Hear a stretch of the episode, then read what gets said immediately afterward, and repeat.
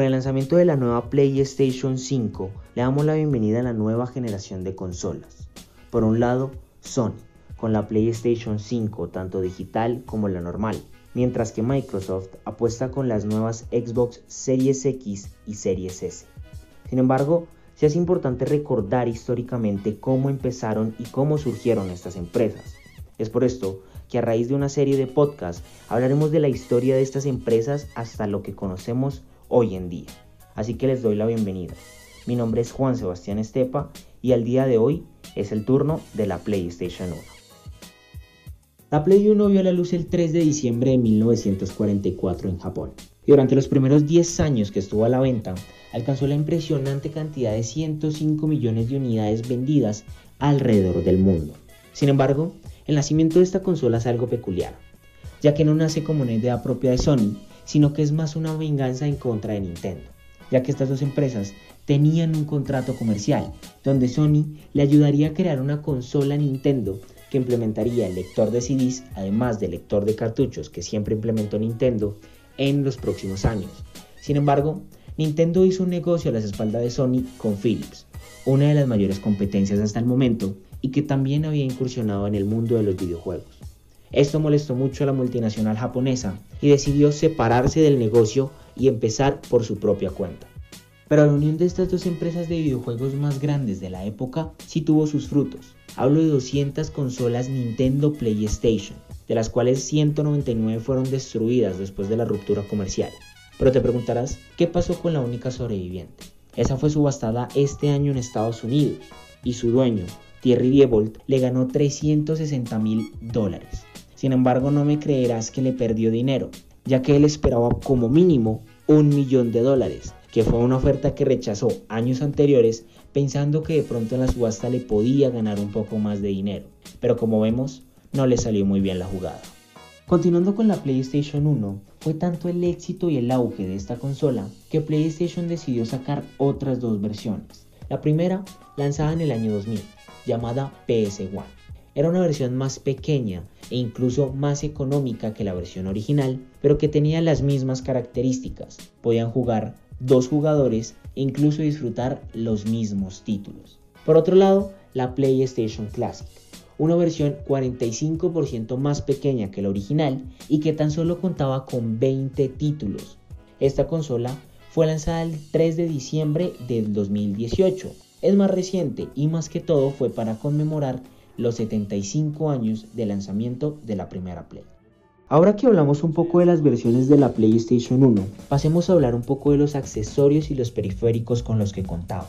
Empecemos hablando de los controles, que en total fueron tres. El primero de ellos, el Dual Digital, que no contaba ni con análogos ni con vibración, ya que no contaba con los suficientes juegos en 3D. Sin embargo, después de que Nintendo lanzara su control con análogos y con vibración, Sony se vio obligado a implementarlos para sus juegos en 3D, y fue donde apareció el Dual Analog. Sin embargo, este tenía algunas deficiencias en el sistema de vibración y no contaban con los botones L3 ni R3, algo que molestó mucho a los jugadores. Es por esto que este control fue descontinuado en 1996 y apareció el Dual Shock, que incluso es el control que se utiliza hasta hoy en día para las plays. Este control mejoró el sistema de vibración y también mejoró e implementó los botones L3 y R3.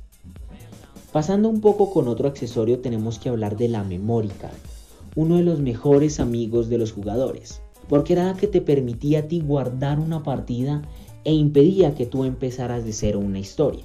Y precisamente ese era el objetivo. Los desarrolladores decían que los juegos eran demasiado largos y que no era justo con los jugadores obligarlos a iniciar de cero. Es por eso que crearon esta memory card para guardar el proceso y empezar desde el lugar que lo habían dejado.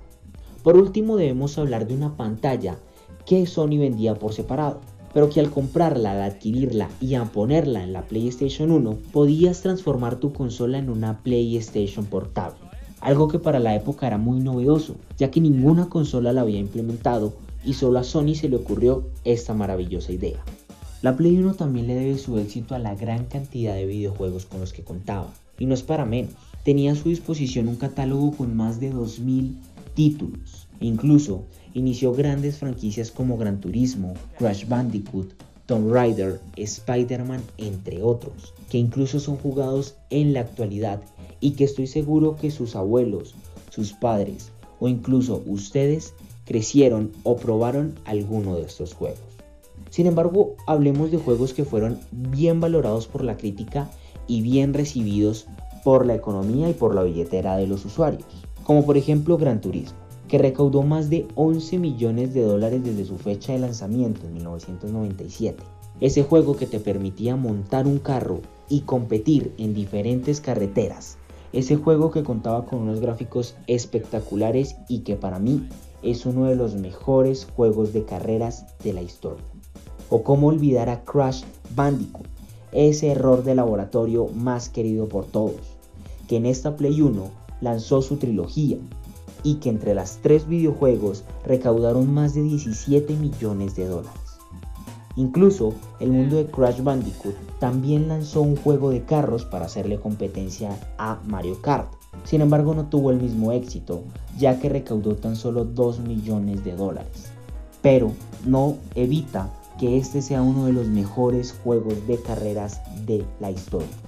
También podemos nombrar a Tom Hawk's Pro Skater, uno de los juegos de deporte más vendidos, con más de 3 millones recaudados desde su fecha de lanzamiento en 1999 y que te permitía o te encarnaba en uno de los deportistas o skaters más importantes de la historia como fue Tom Hawks.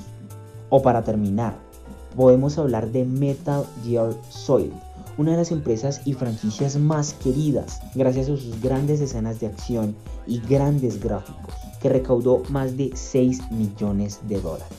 Y nos podemos así quedar toda la noche, pero desafortunadamente se nos ha acabado el tiempo.